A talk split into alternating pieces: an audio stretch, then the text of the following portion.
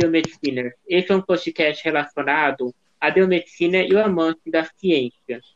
Hoje, nós queremos apresentar mais um episódio da sequência de micologia médica. O meu nome é Humberto Cunha. Meu nome é Clara Bittencourt. Eu sou Carlos Wesley. Meu nome é Luana Vale. Todos nós somos graduandos em biomedicina pela Universidade Federal Delta do, do Parnaíba. Este episódio abordará as micoses subcutâneas. São elas protricose, tromboblastomicose, entomoepitomicose e feoefomicose. Isso será dado de uma maneira clara, leve e divertida. E, é claro, com, sempre com base em referências bibliográficas e científicas. Então, coloque os fones de ouvido e dê o play.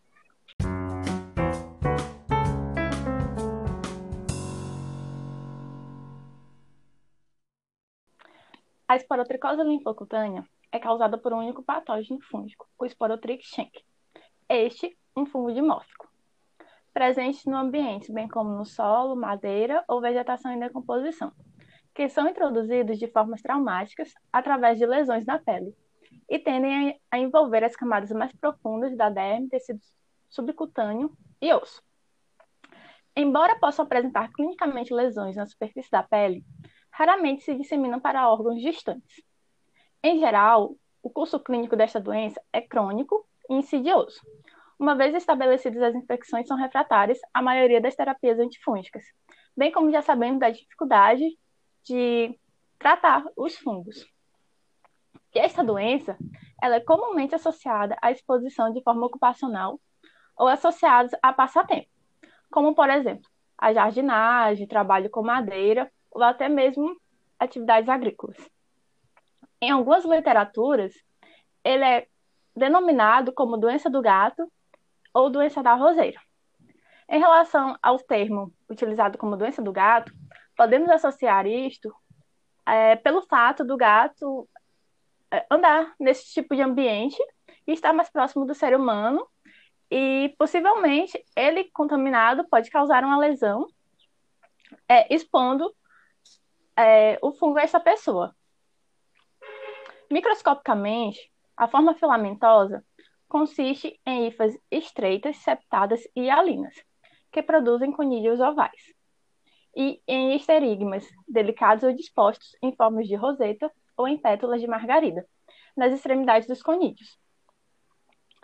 É, a forma levedura consiste em células leveduriformes, esféricas, ovais ou alongadas, que lembra a forma de um charuto com brotamento único e raramente ele pode apresentar é, sua forma múltipla. É, em relação à epidemiologia, a esporotricose é geralmente esporádica e mais comumente em climas quentes. As principais áreas endêmicas estão no Japão, nas Américas do Norte e do Sul, especialmente México, Brasil, Uruguai, Colômbia. E um caso interessante é que essa essa transmissão zoonótica ela já vem sendo reportada há algum tempo por caçadores de tatus e em associações com gatos infectados.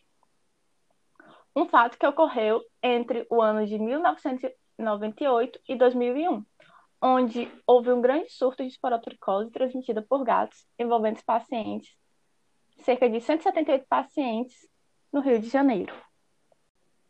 A síndrome clínica da esporotricose é, apresenta-se como nódulos linfáticos que aparecem cerca de três semanas após o aparecimento da lesão primária.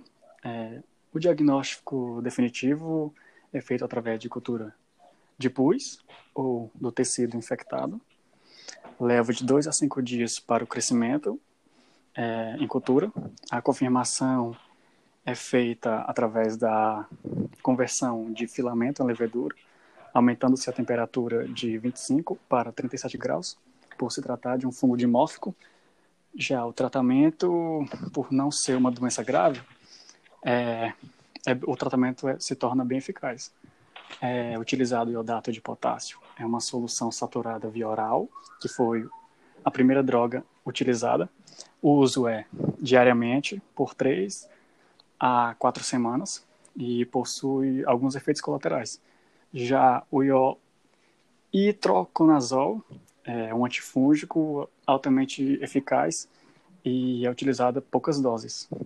E também podendo ser usado a aplicação de calor no local.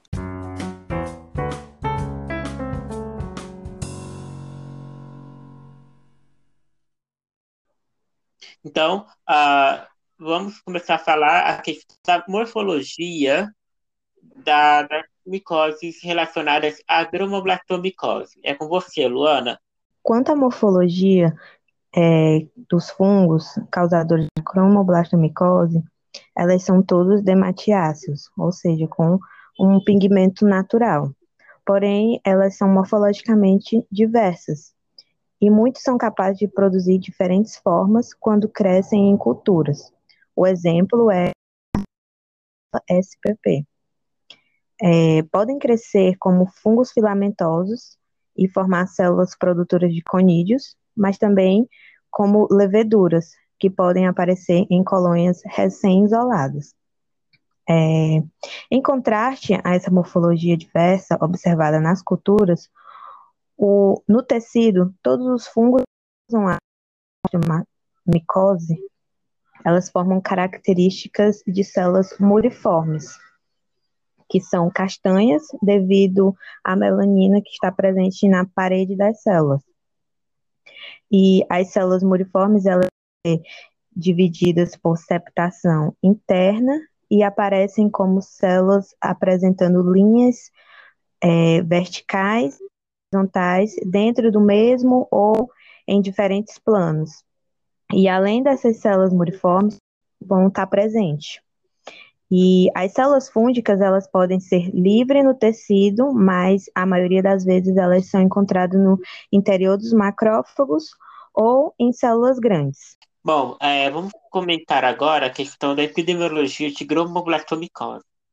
Uh, geralmente, as pessoas que uh, são infectadas por esses fungos, elas trabalham em zonas rurais, certo? Como tendo uh, um exemplo do caso clínico, um fazendeiro. É muito comum essas pessoas serem infectadas por esse tipo de micoses. E esses agentes etiológicos, geralmente, eles crescem em plantas silvestres e também no solo. A, a questão do, do desses agentes etiológicos, eles podem variar dependendo do local da infecção. Então, elas podem se, serem localizadas em alguma parte do corpo, por exemplo, no ombro, pescoço, tronco, uh, nas nádegas, na face, pode ser no lado esquerdo ou direito, e nas orelhas. Também, uh, até o momento, uh, não há nenhuma um relato de que de pessoa para pessoa.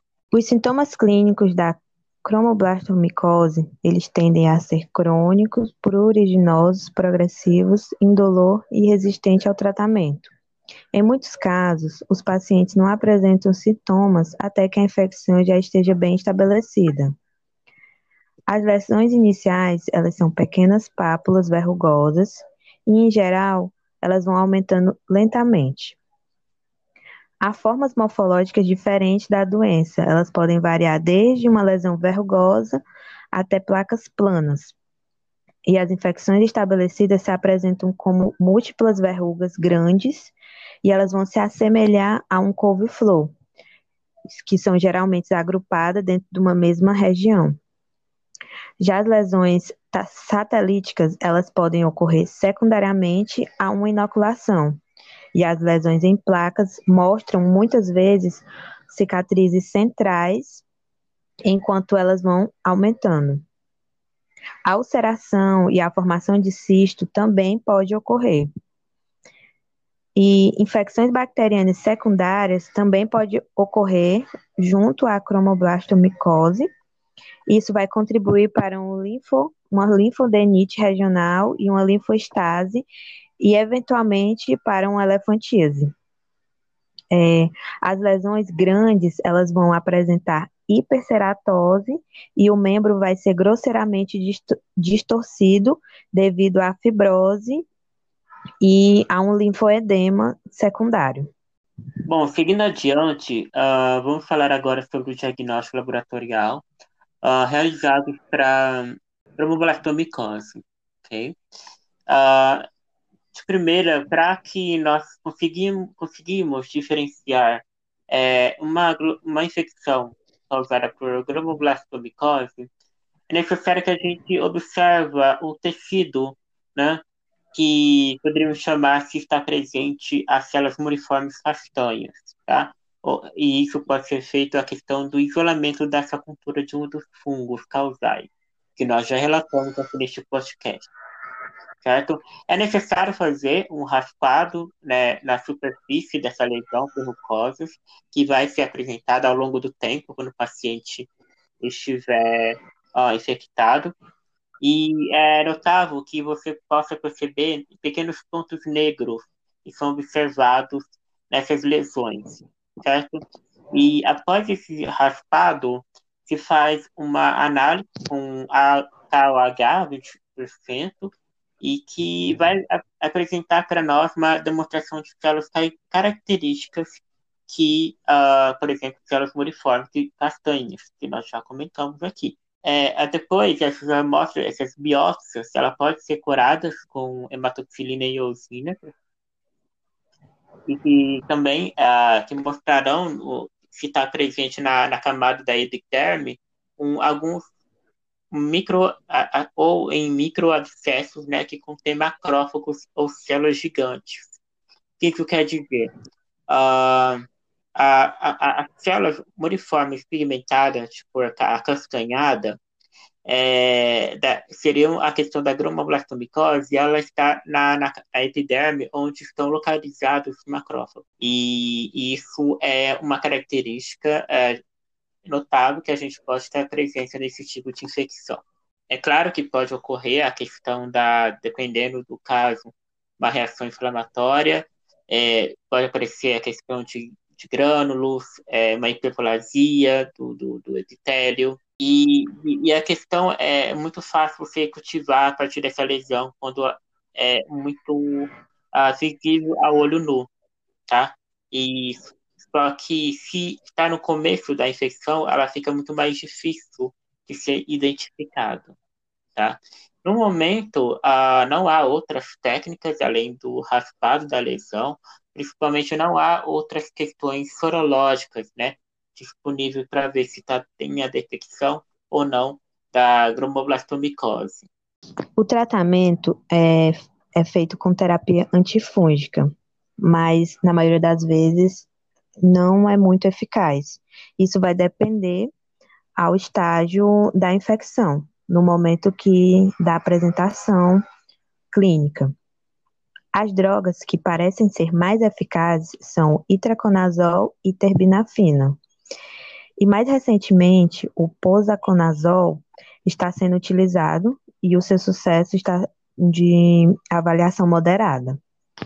Para aumentar a resposta ao tratamento, são feitas várias tentativas de aplicação na lesão com calor ou com crioterapia local antes de administrar os agentes antifúngicos que citei. O tratamento é feito através de terapia antifúngica, embora em alguns casos seja ineficaz. Isso vai depender do estágio avançado da infecção no momento da apresentação. As drogas que estão sendo mais eficazes é o itraconazol e a terbinafina. E mais recentemente, o posaconazol está sendo utilizado e o seu sucesso é de avaliação moderada. Para aumentar a resposta ao tratamento, são feitas algumas tentativas de aplicação diretamente na lesão com calor ou crioterapia local, antes de administrar os agentes fúngicos que já foram citados. Devido ao risco de desenvolver desenvolvimento recorrente dentro da cicatriz, as cirurgias já não são recomendadas.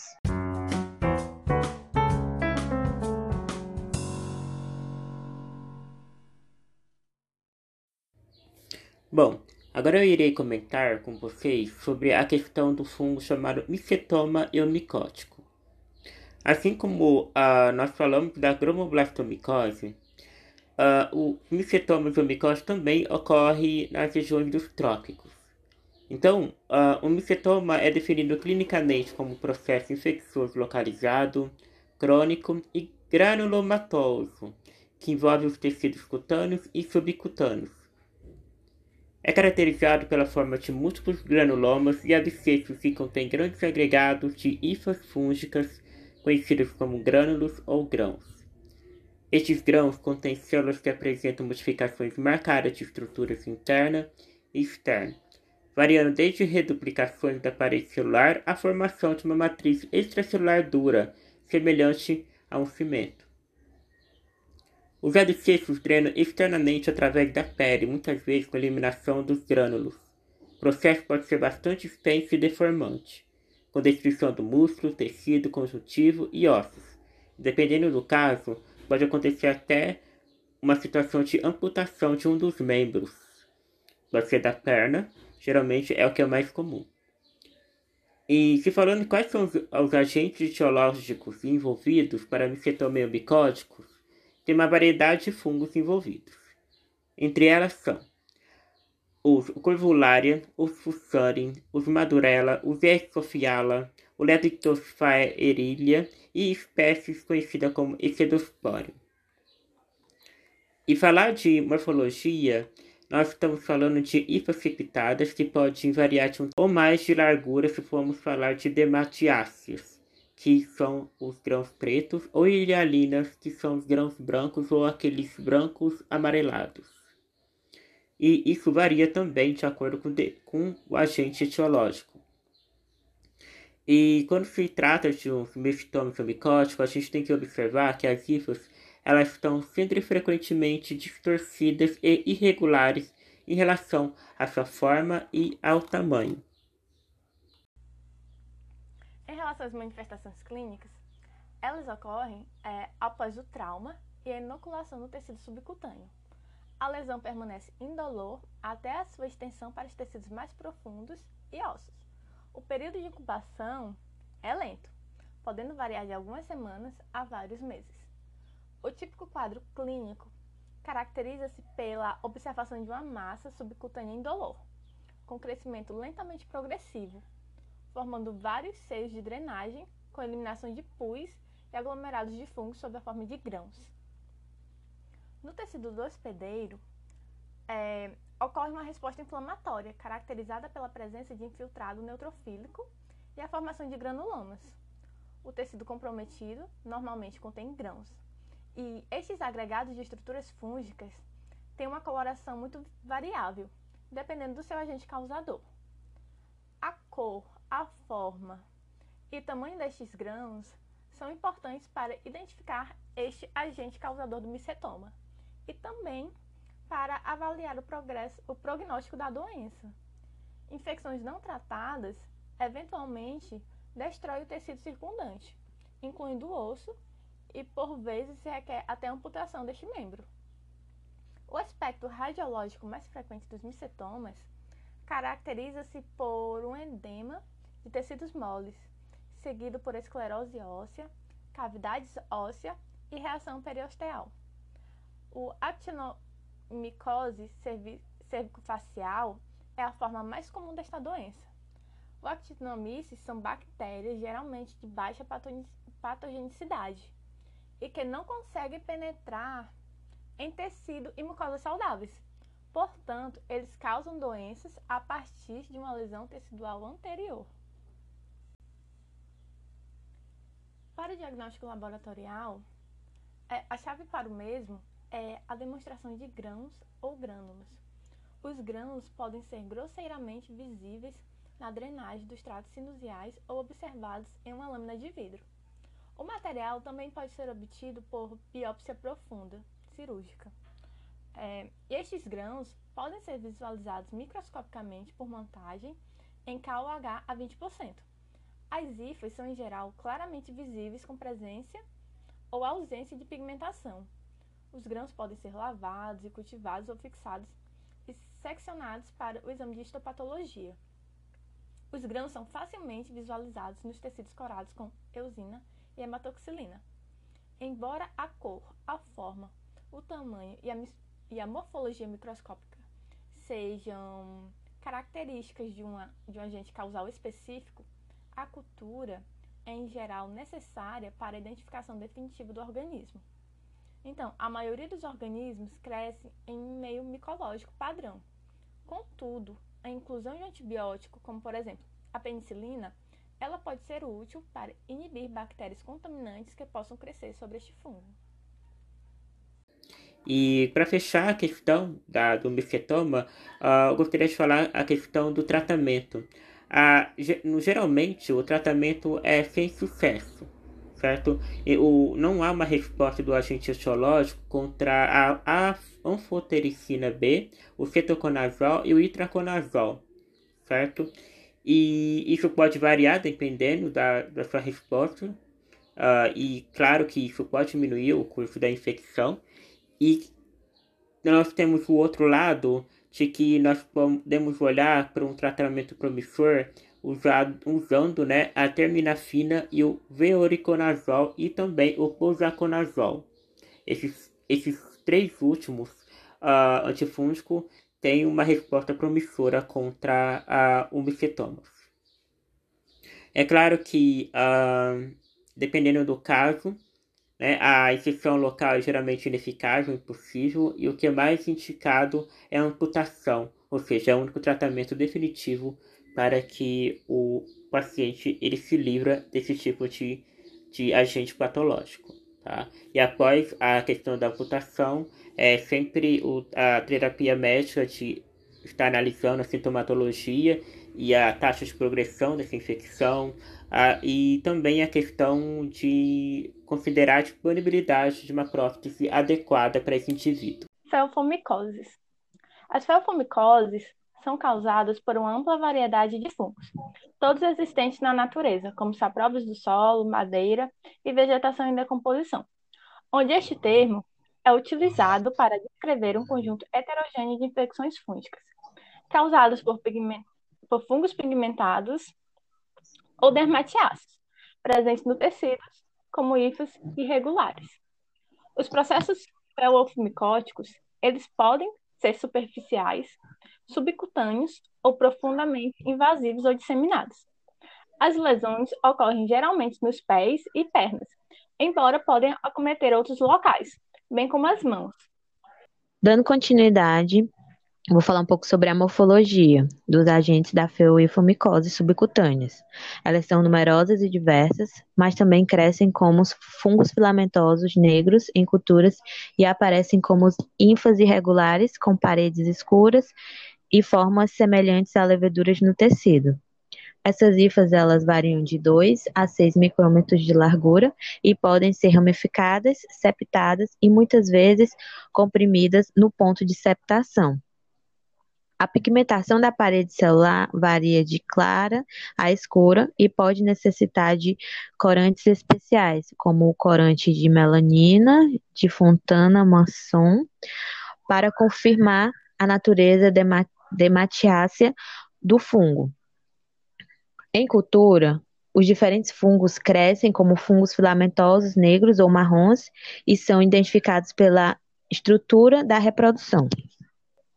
Em relação à epidemiologia, foram listados mais de 20 diferentes fungos dematiáceos, citados como os causadores de feofomicose subcutânea.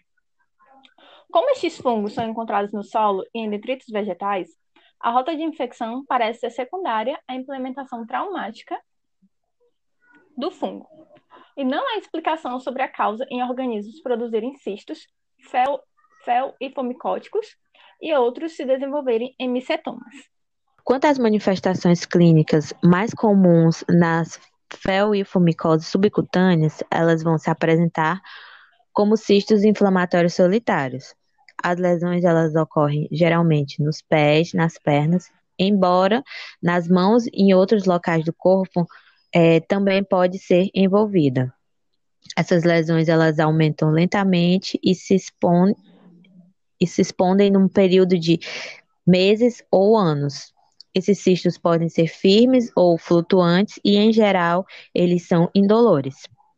Se localizam próximo às articulações e eles podem confundido com cistos sinoviais e se tornarem grandes e suficiente para interferir na movimentação. Outras manifestações incluem a formação de lesão em placa pigmentada que pode ser endurecida e indolor. O seu diagnóstico é baseado na excisão cirúrgica do cisto.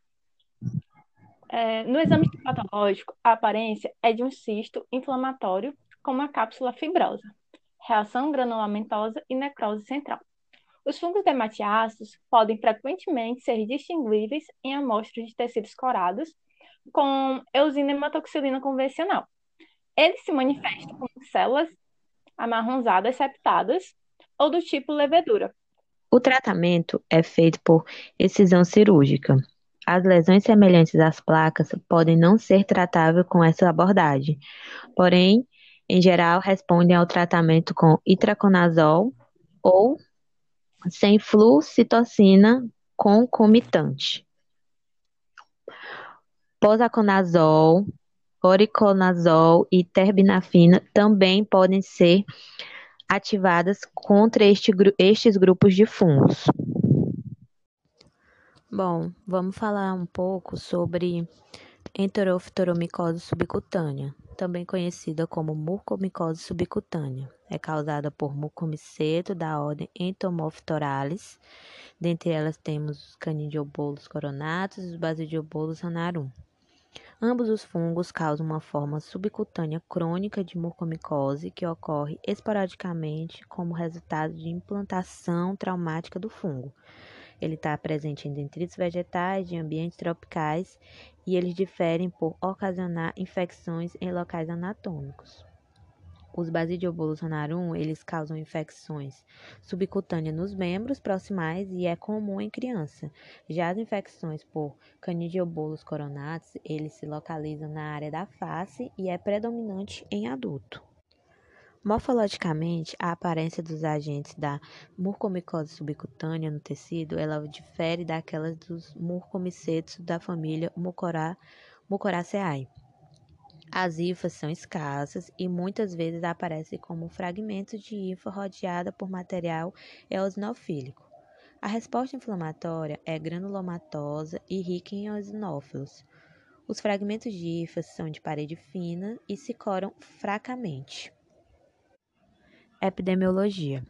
Ambos os tipos de Mucormicose subcutânea são observadas mais comumente na África e numa extensão menor na Índia. A infecção causada por Basidiobolus ranarum tem sido reportada no Oriente Médio, Ásia e Europa, enquanto as dos Conidiobolus coronatus têm sido reportadas na América Latina, na África e Índia. Ambos os fungos são saprofíticos, presentes nas folhas e detritos vegetais. Os basidiobolos têm sido encontrados também no conteúdo intestinal de pequenos répteis e anfíbios. Ambos são doenças raras e sem predisposição conhecida. A infecção causada por basidiobolo, eles vão ocorrer após a implantação traumática do fungo no tecido subcutâneo, nas coxas, nádegas e tronco. E essa forma de mucormicose atinge principalmente crianças, cerca de 80%. Já as infecções por conaldiobolos ocorrem após inalação de esporos fúngicos que vão invadir o tecido da cavidade nasal, os seios paranasais e os tecidos mole da face. Síndromes clínicas. Pacientes infectados com Basidiobolus rhonarum apresentam massa em forma de disco flexíveis e móveis que podem ser muito grandes localizada nos ombros, pelvis, nos quadris e nas coxas. As massas podem se expandir localmente e ocasionar uma úlcera. A disseminação ou envolvimento de uma estrutura mais profunda são raras. Basidiobolosmicose gastrointestinal tem sido reportada no sudeste dos Estados Unidos. Já o Canidiobolus coronatus ocorre na área rinofacial, a presença de tunefação, ela é firme, indolor, podendo progredir lateralmente envolvendo parte nasal e parte superior e inferior da face, incluindo as órbitas. O diagnóstico laboratorial. Ambos os tipos de entomoftoromicose subcutâneas. O diagnóstico requer biópsia, apesar dos aspectos clínicos das infecções.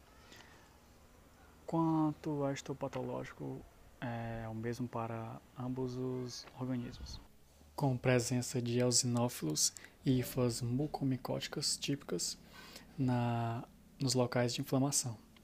É, a cultura é em meio micológico padrão. O tratamento é usado itaconazol, o tratamento alternativo é utilizado o iodato de potássio por via oral. A cirurgia facial reconstrutiva pode ser é, necessária no caso de no caso de infecção por Conidia bolos coronatus.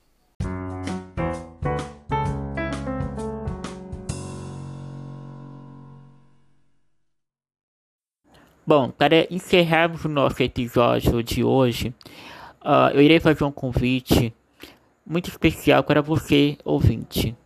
Na próxima semana, no último episódio da série Micologia Médica, o nosso convidado especial vai estar presente, Gustavo Ferreira, professor e doutor da Universidade Federal do Delta do Parnaíba.